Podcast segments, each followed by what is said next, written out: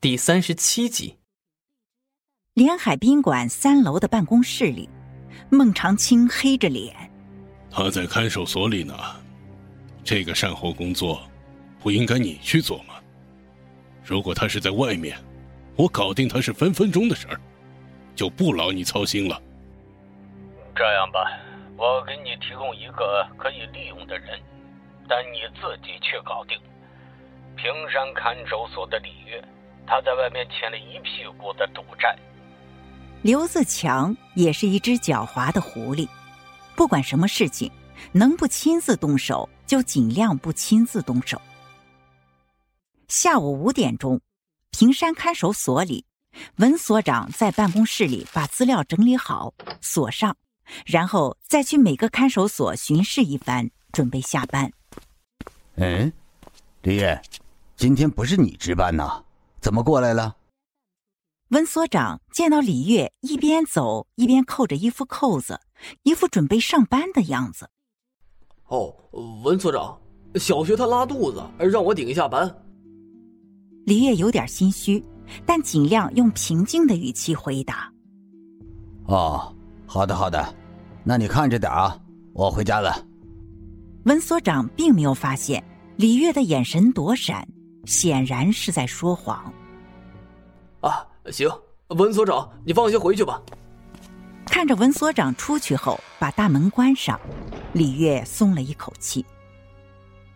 李月把厨房准备好的餐车推出厨房，餐车上面放着一叠叠的食物，都是给看守所里的犯人和嫌疑人准备的。他推到一个拐角没有监控的死角处停下来。四处张望了一下，然后快速的从口袋里拿出一包东西，这是用白纸折叠包着的白色粉末。他打开来，犹豫了一下，最后一咬牙，把这包白色粉末全数倒进了一杯水里面。就这么短短的几秒钟，他的额头已经冒出了大大小小的汗珠。他抬起手，用袖子擦了一下汗。然后推着餐车走向每一个看守室。走到关押周勇的看守室时，他控制住自己颤抖的手，把那份加料的水和一碟食物递了进去，不敢停留，马上就离开了。其实，如果他细看的话，一定就会发现里面的周勇和以前的周勇有点区别。这个假周勇是李安安排进来的，他叫陈宏伟。是周勇以前的战友，还曾经是部队里的散打冠军。李安不知道这个幕后黑手会怎样对付周勇。如果不是周勇已经残废的话，他们大可不必这么大费周章的。贾周勇、陈宏伟拿到食物和水，并没有吃，而是放在了一边。没多久，一个同样穿着看守所制服的男人迅速的拿来一份食物。把李月递进去的食物换走了。鉴证科的实验室里，孙达从一杯水和一碟食物里取出一部分，放进实验容器里进行化验。这已经是他收到的第三份了，前两份都没有任何问题。然而，这一份和前两份明显有区别。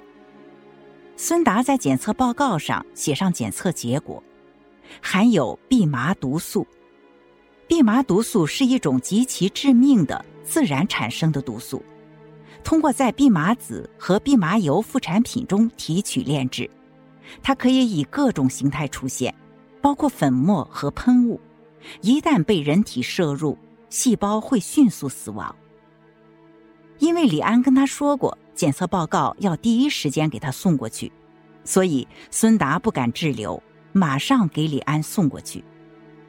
李安收到报告，打开看了一眼，马上拨了一通电话。幺二零行动，其余人准备收网。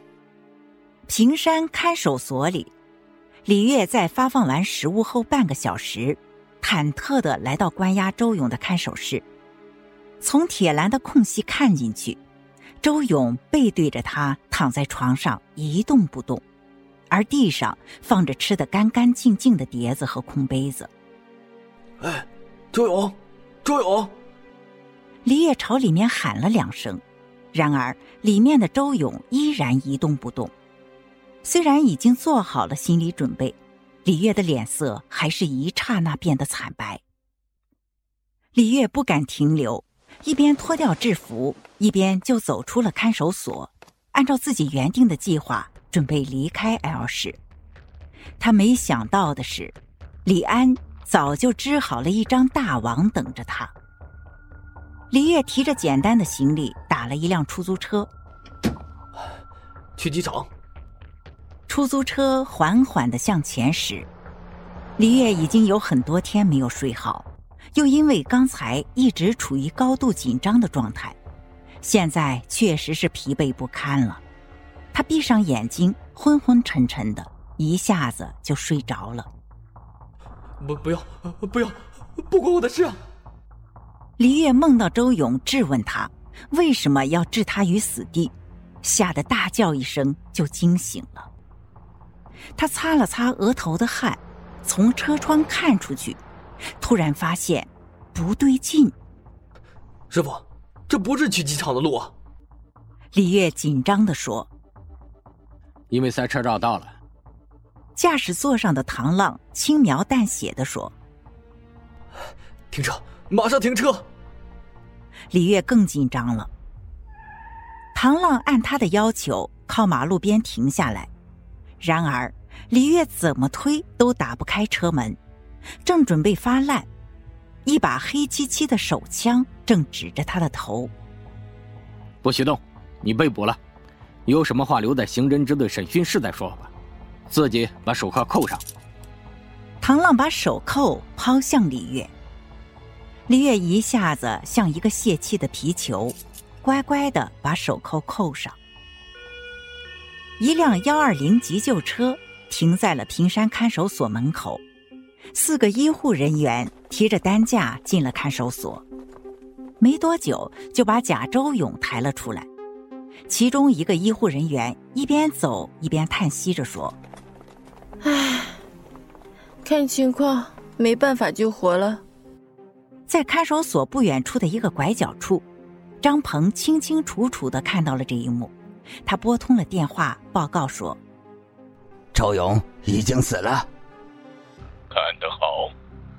孟长青摇晃着杯中的红酒，满意的点了点头。